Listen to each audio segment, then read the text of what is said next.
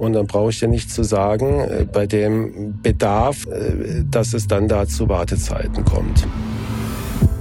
Jetzt komme ich einfach mal ganz platt mit dem Thema Privatpatient um die Ecke. Wenn der Patient in der Praxis ist, ähm, wird er genauso äh, gut behandelt wie ein Privatpatient. Da gibt es überhaupt keine Unterschiede. Hand aufs Herz. Der rezeptfreie Mediziner Talk. Hallo und herzlich willkommen bei Hand aufs Herz. Geschichten rund ums Herz mit professioneller Begleitung von Dr. Markus Knapp. Mein Name ist Thomas Krug und ich freue mich auf die heutige Folge. Ja, Thomas, hallo. Schönen hallo, guten Markus. Abend. Schönen guten Abend, Markus, und äh, herzlich willkommen zu einer Folge, die für dich anstrengend wird, weil wir unterhalten uns in der Serie der Tabuthemen heute wieder mal miteinander über ein spezielles Tabuthema. Ja, Tabuthemen ähm, sind immer anstrengend, aber äh, sind auch interessant und ähm, ich weiß gar nicht, wie viele Tabuthemen wir schon hatten, aber ein paar haben wir schon aufgenommen und diese Folgen haben eigentlich immer so einen speziellen Reiz, weil ja, ähm, vielleicht der ein oder andere was erfährt, was er sich vielleicht so nicht so vorgestellt hat oder äh, weil wir Themen besprechen, die man halt eben sonst gerne mal umgeht, weil sie unangenehm sind, weil man nicht so gern drüber spricht. Ja? Und ähm, ja, heute haben wir uns ein Thema ausgesucht, ist vielleicht gar nicht so ein Tabuthema, aber es ist ein, es ist ein Ärgernis, das weiß ich aus ganz, ganz vielen Gesprächen mit, mit Kollegen und vor allen Dingen mit Patienten. Und zwar geht es um das Thema äh, Termine in der Kardiologie, Termine beim kardiologischen Facharzt. Und Markus, das ist wirklich ein sehr spannendes Thema und fairerweise muss man sagen, es betrifft nicht nur dich in der Kardiologie, es zieht sich wie ein roter Faden durch die äh, Patientenwelt hindurch. Ich glaube, es gibt wahrscheinlich keinen, der nicht von sich behaupten würde, es ist schwierig, einen Termin zu bekommen. Aber im Bereich der Fachärzte ist es teilweise noch schwieriger.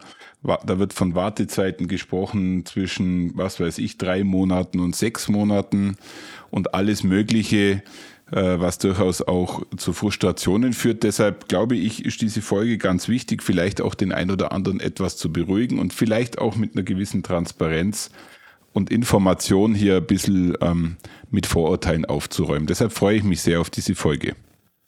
Ja, dann steigen wir ein.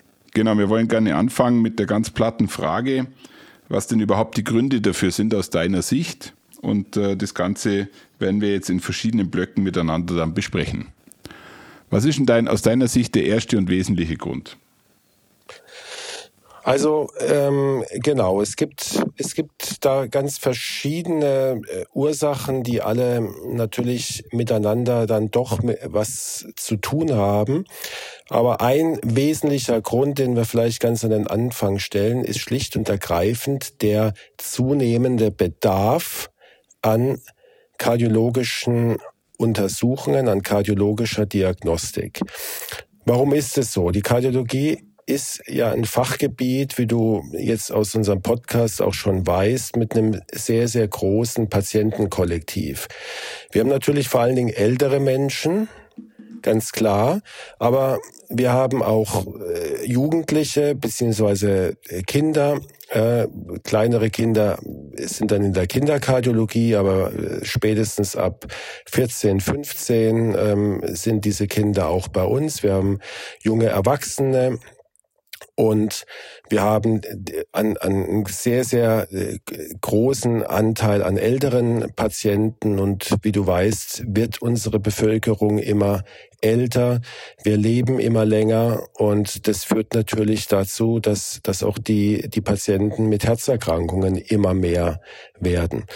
Und ähm, die, die Aufgabe von uns ist ja auch sehr vielfältig. Also wir haben ein großes Patientenkollektiv und davon ist nicht jeder krank. Darum geht's aber bei uns auch nicht jedes Mal, ähm, sondern wir haben ja auch die Aufgabe, einen Verdachtsfall auszuschließen. Also äh, jemand möchte schlicht und ergreifend äh, mit Beschwerden von mir die Aussage bekommen, dass es mit dem Herz nichts zu tun hat. Und ähm, darüber hinaus ähm, ist es natürlich jetzt so, dass das Herz, wie du weißt, ein sehr, sehr wichtiges Organ, um nicht zu sagen unser wichtigstes Organ im Körper ist und es hat zu funktionieren. Und es kommt dann auch noch dazu, dass, dass ich halt, wenn ich einen Termin brauche, der natürlich immer subjektiv als sehr dringlich empfunden wird. Ja, also bei den, zumindest bei denen, die das erste Mal zum Kardiologen müssen oder wollen. Und dann haben wir natürlich noch eine wahnsinnige Anzahl von Patienten, die bereits eine Erkrankung haben, die nachuntersucht werden müssen und wollen und die wir beobachten müssen in ihrer Erkrankung. Und wir haben als dritte Gruppe Patienten, die Vorsorgeuntersuchungen bei sich durchführen lassen wollen, auch manchmal als äh, auf privater Basis, als Selbstzahler, weil sie einfach sagen, ich möchte mein Herz durchgecheckt haben.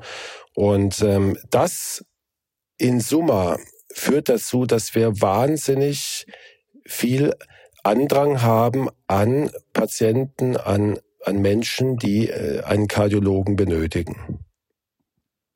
Und Markus, das kann ich dir mit einer Statistik belegen, die ich jetzt gerade vor mir stehen habe. Allein wenn man jetzt mal den Umsatz äh, hinsichtlich Herzschritt machen sich anschaut von den letzten zehn Jahren, dann hat sich die Zahl verdoppelt. Ja, also das Patientenaufkommen muss sich ja mehr oder weniger auch innerhalb kürzester Zeit verdoppelt haben aufgrund der Aspekte, die du gerade angesprochen hast. Und ähm, ich glaube nicht, dass es mehr Facharztpraxen gibt, oder? In, der, in den zehn Jahren. Oder wie würdest du das sehen? Nee, im, im Gegenteil. Ähm, genau das ist ja die Diskrepanz. Und ich, weiß nicht, ob du jetzt zu diesem ersten Ursachenblock, wenn wir es mal so nennen wollen, noch eine, eine Frage hattest, weil äh, das, was du eben angesprochen hast, führt uns eigentlich direkt zum zweiten Ursachenblock. Ja, dann lass uns gleich mal in den zweiten Block einsteigen. Und zwar, weil du gesagt hast, ähm, es gibt nicht mehr äh, kardiologische Facharztpraxen. Genauso ist es. Ähm, es wird der Bedarf an zunehmenden Ärzten und Praxen, der wird einfach nicht angepasst. Und das ist der zweite Ursachenblock, ist die Budgetierung, die wir auf, auf vielfältige Art und Weise erleben und die unseren Beruf ja auch einzigartig kennzeichnet, muss man sagen. Ich kenne zumindest keinen anderen Beruf, der äh, unter dem unter dem Deckel einer Budgetierung steht, äh, wie der niedergelassene Arzt. Was heißt Budgetierung. Das heißt, dass jeder niedergelassene Arzt mit einer Kassenzulassung ein von der Kassenärztlichen Vereinigung in seinem Bundesland festgelegtes Budget hat.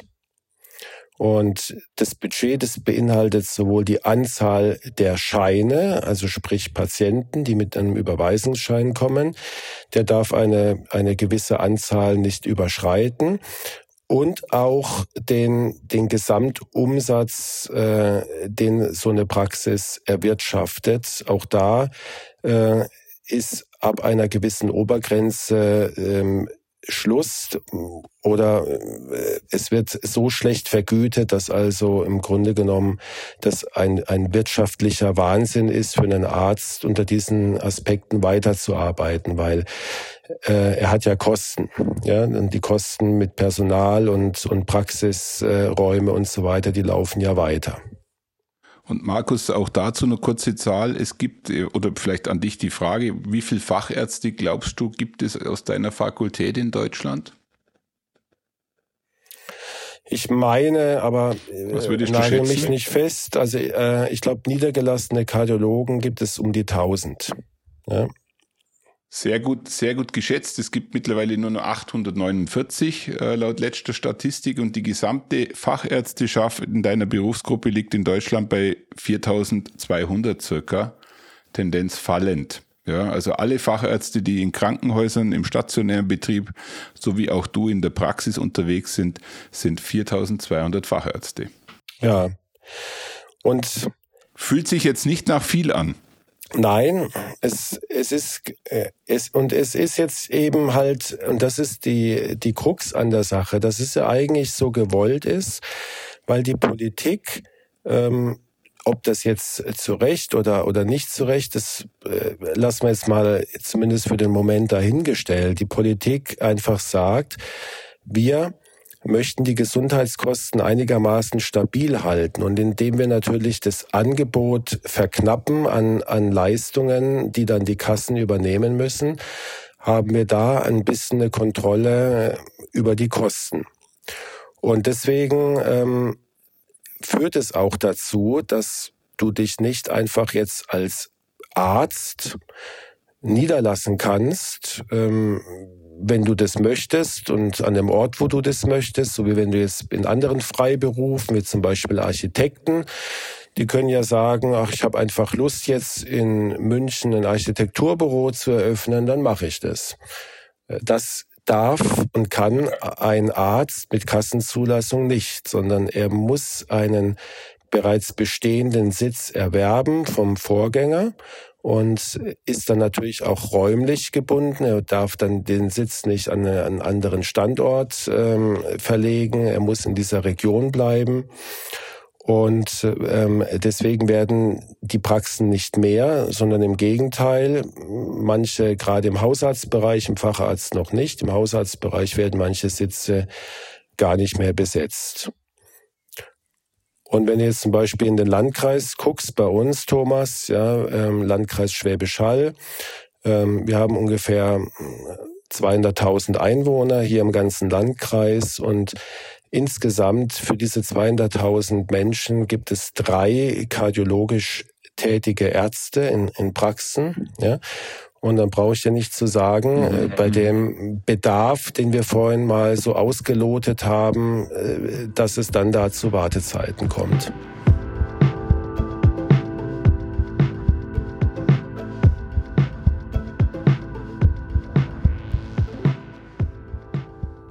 Und Markus, das führt uns dann schon fast äh, in den dritten Bereich, der für euch ein Problem darstellt, aber das ist ja mittlerweile ein Bereich, der flächendeckend über alle Branchen ein Problem ist, das ist der Fachkräftemangel. Also ich glaube, du wirst den gleichen Kampf haben wie fast jeder. Man liest es jeden Tag in der Zeitung, aber für euch wird es auch ein sehr problematisches Thema sein, was vielleicht auch dazu führt, dass manch eine Facharztpraxis einfach aufgrund der Unterbesetzung vielleicht statt fünf äh, Tage nur noch vier offen hat.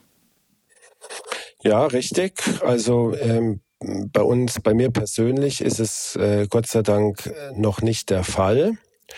Aber ähm, es, es ist eindeutig so, dass sich im Gesundheitswesen ähm, da eine, eine Veränderung einstellt, dass also viele, viele Menschen aus dem Gesundheitswesen, äh, sei es in der Pflege, sei es in den Arztpraxen, äh, verschwinden weil sie äh, diesen Beruf nicht mehr attraktiv empfinden und weil der Beruf auch mit sehr hohen Belastungen äh, verbunden ist und mit Diensten und mit äh, ja auch zum Teil belastenden Situationen, gar keine Frage. Und das führt dann dazu, dass es in, in manchen Praxen schlicht und ergreifend keine Kapazität mehr gibt, neue Patienten aufzunehmen, beziehungsweise Untersuchungen in, in einer entsprechenden Frequenz durchzuführen. Ähm, oder an, an der Anmeldung zum Beispiel Terminvereinbarungen durchzuführen, ganztägig, sodass die Terminvereinbarung nur an gewissen Stunden äh, stattfindet. Also da haben wir tatsächlich ein drittes sehr großes Problem, dass die wenigen Kardiologen, äh, die zur Verfügung stehen, durch eine sich verschlechternde Personalsituation äh, in ihrer Arbeit zusätzlich beeinträchtigt werden. Und dann kommen wir noch zu einem Thema, da bin ich jetzt mal gespannt, wie du damit umgehst. Das ist etwas, was sicherlich auch in der Allgemeinheit ähm, hitzig diskutiert wird. Jetzt komme ich einfach mal ganz platt mit dem Thema Privatpatient um die Ecke und stelle mal die Behauptung im Raum, dass ich bei dir schneller einen Termin bekomme, wenn ich Privatpatient bin.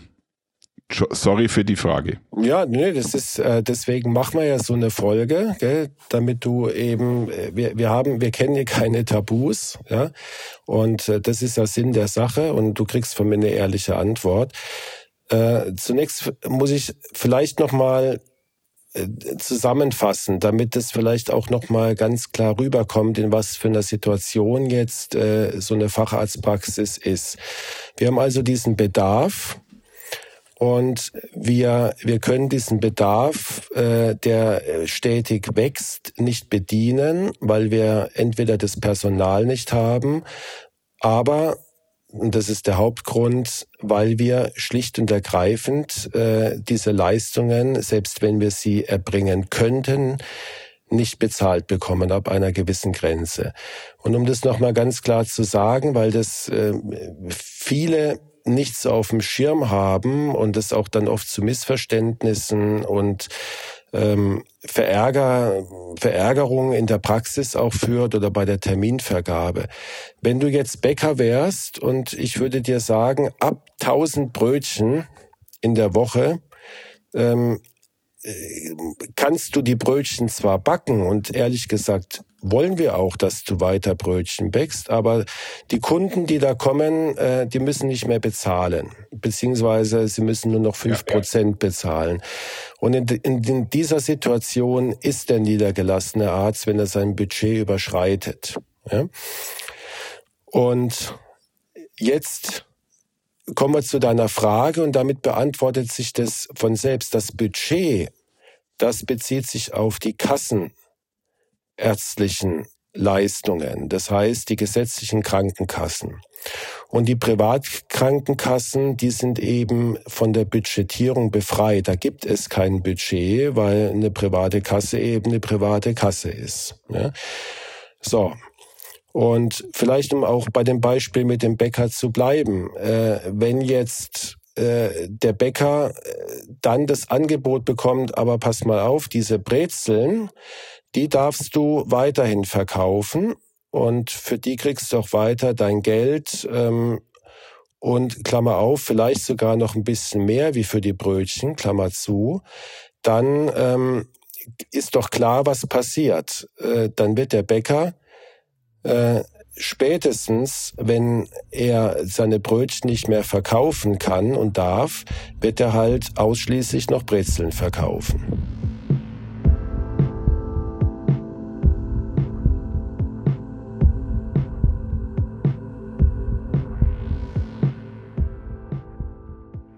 Markus, würdest du sagen, dass dieses Budgetierungssystem der gesetzlichen Kassen so angelegt ist, dass eine Facharztpraxis allein mit dem budgetierten Umsatz der gesetzlichen Kassen ordentlich geführt werden könnte?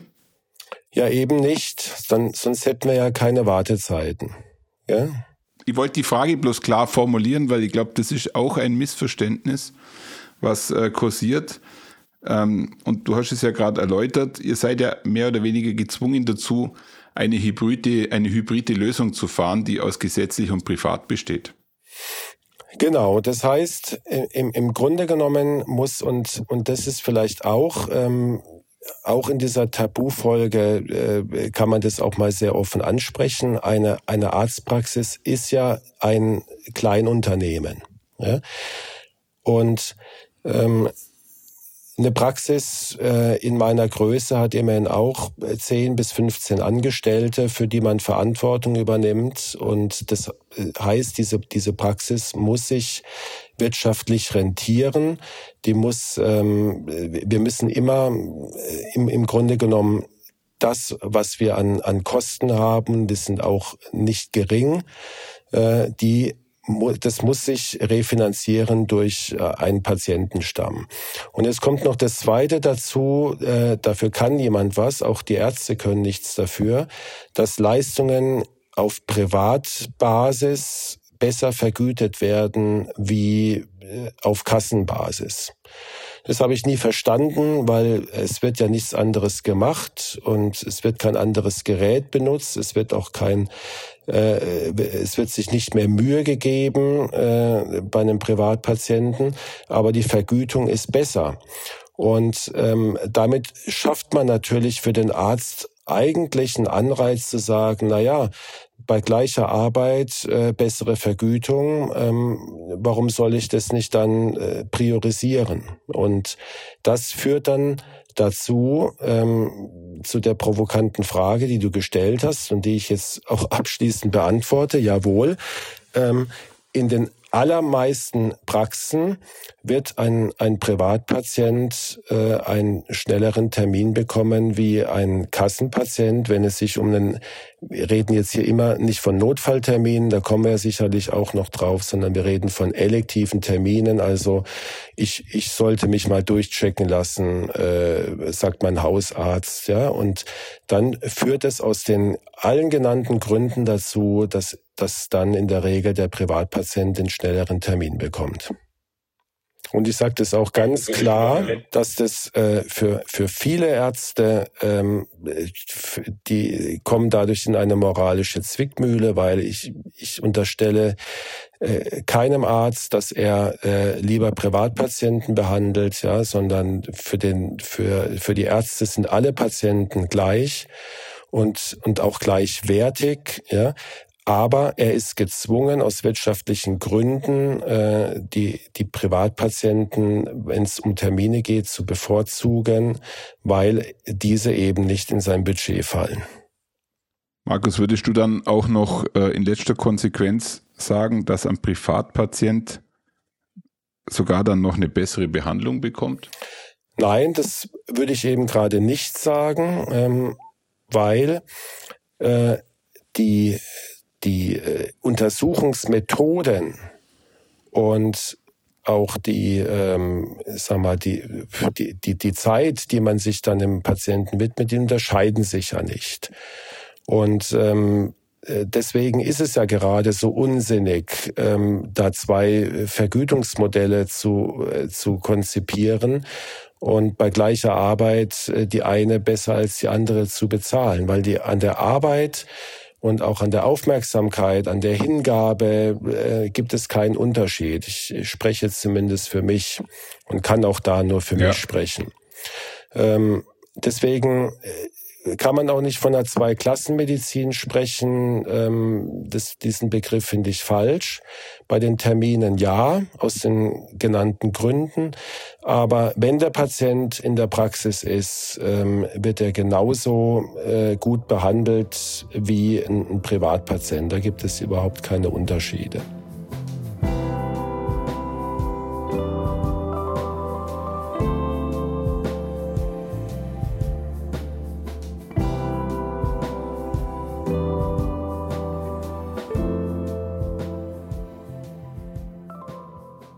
Markus, jetzt haben wir ja sehr viel über Probleme gesprochen.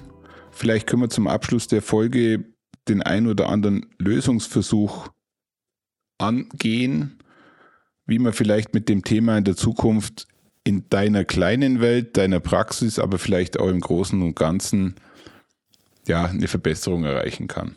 Weil gefühlt wird es ja eigentlich immer schwieriger. Ja, klar, wir sind ja damit jeden Tag konfrontiert.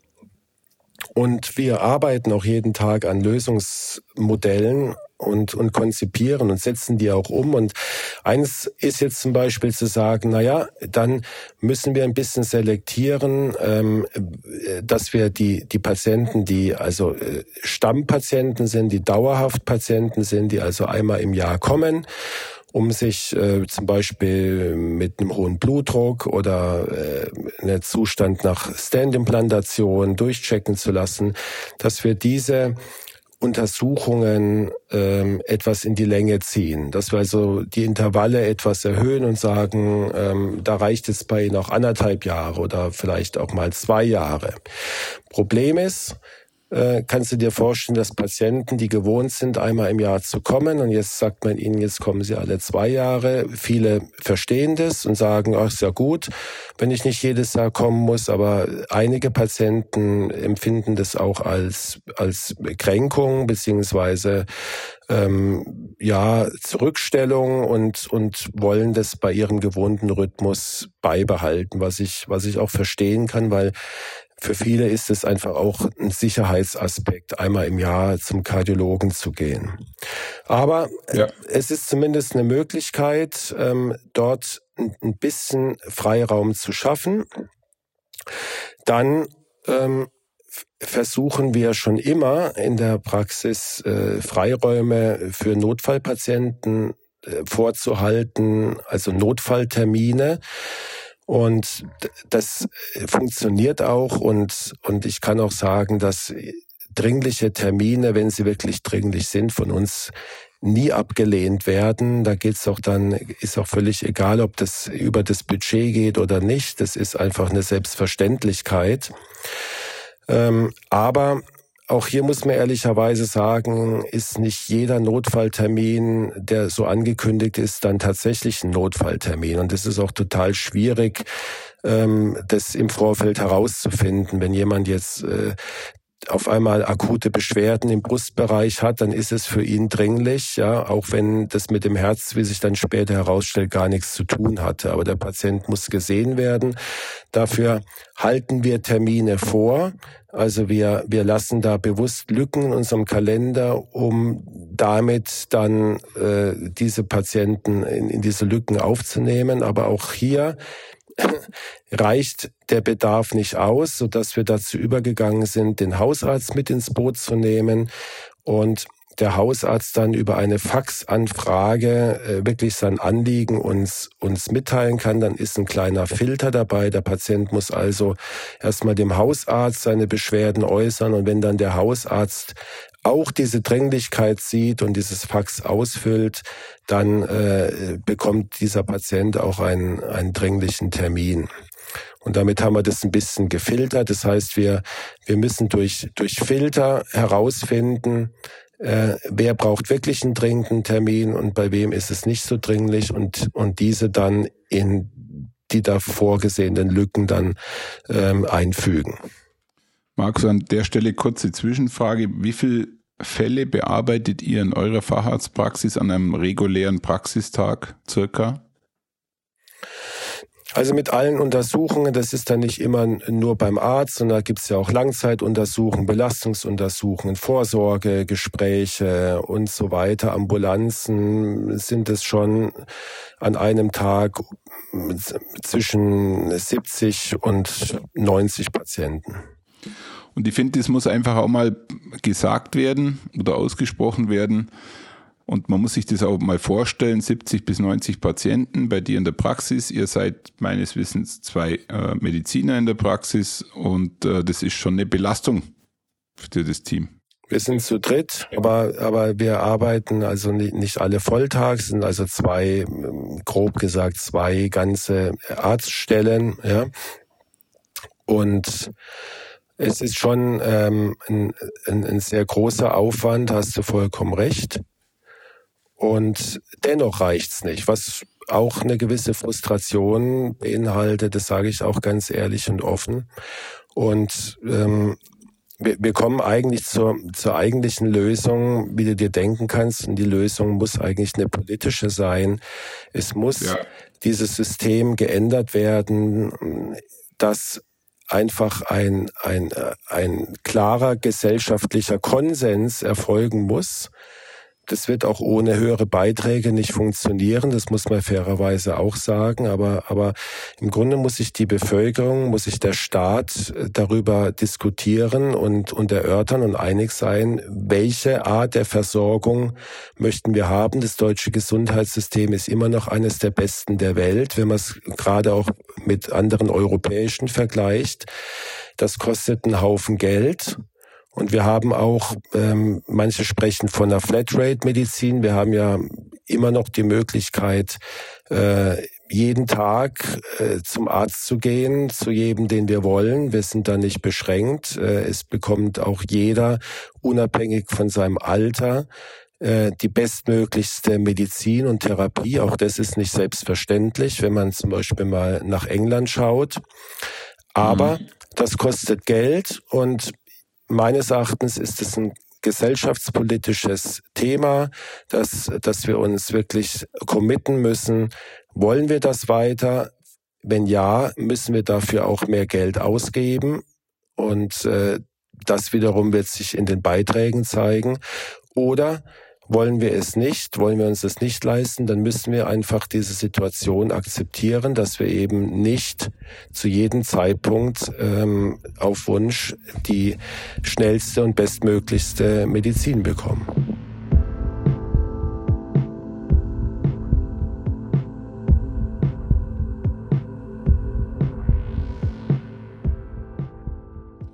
Markus, du hast gerade äh, über das Gesundheitswesen in Deutschland gesprochen, dass es zu den Besten der Welt gehört.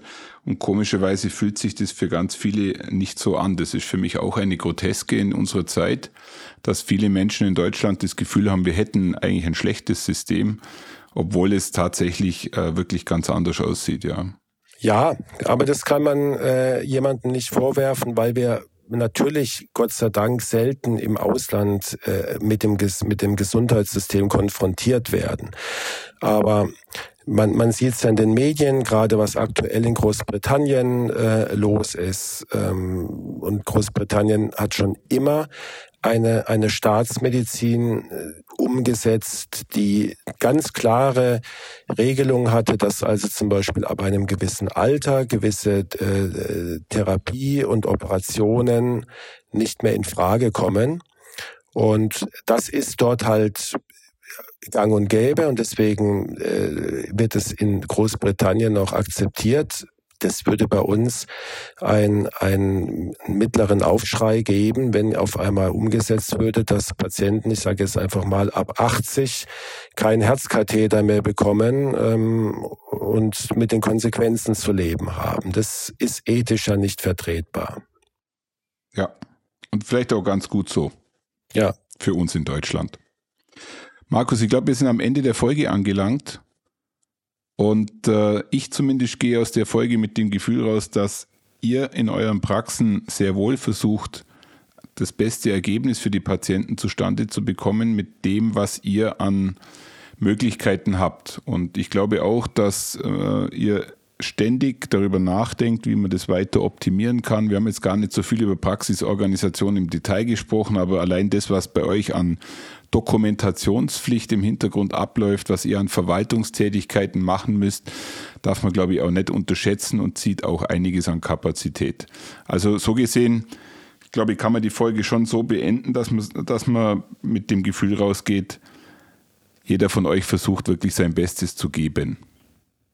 Ja, das ist schön, dass du das so sagst. Danke dafür. Und ähm, ich meine, du hast den, den Finger heute schon äh, in eine große Wunde gelegt. Das muss man ganz klar sagen. Und ich glaube, es gibt keinen niedergelassenen Arzt, der sich dabei richtig wohlfühlt. Und, und vielleicht ist auch nochmal als Kernbotschaft, ähm, dass, dass die äh, dass für Patienten, die abgewiesen werden oder mit einem Termin im nächsten Jahr konfrontiert werden, ja, dass ähm, vielleicht mit, äh, nachdem man sich diese Folge angehört hat, klar wird, dass das keine ähm, ja, Absicht ist oder, oder äh, Faulheit oder, ähm, oder dass man aus wirtschaftlichen Gründen sagt, das, das, das mache ich nicht, sondern nur noch die, die eine Art von Patienten, sondern es ist ein Systemfehler, der sich genau an dieser Stelle zeigt und wir bekommen es, ich wiederhole mich, glaube ich, nur gelöst, wenn, wenn genug Druck aufgebaut wird in der Politik, ähm, dass ein gesellschaftlicher Konsens gefunden wird, äh, um diese Situation zu entschärfen. Markus, schönes Schlusswort zu unserer heutigen Folge und äh, ich kann nur noch mal draufsetzen, ich bin froh, dass ich in, in Deutschland lebe und dieses System im Notfall auch für mich zur Verfügung steht. Ja. Thomas, vielen Dank für diese Tabu-Folge und ähm, in der nächsten Folge darf ich mich mal wieder ein bisschen auf, äh, auf Nicht-Tabuthemen ausruhen, wenn du es mir gestattest. Das äh, würde ich tatsächlich akzeptieren. Es war die vierte Tabu-Folge übrigens schon und wer weiß ob du dich noch erinnerst, wir hatten mit äh, dem prickelnden Thema Sex und Herz begonnen, fand ich eine sehr nette Folge, die auch durchaus informativ war. Ja. Danke dir und bis Danke. zum nächsten Mal. Tschüss, Thomas. Jo. Ciao, tschüss.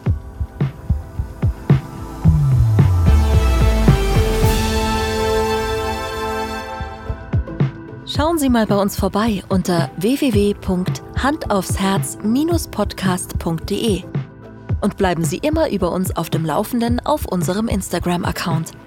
Hand aufs Herz, Ihr rezeptfreier Mediziner-Talk rund ums Thema Herzgesundheit.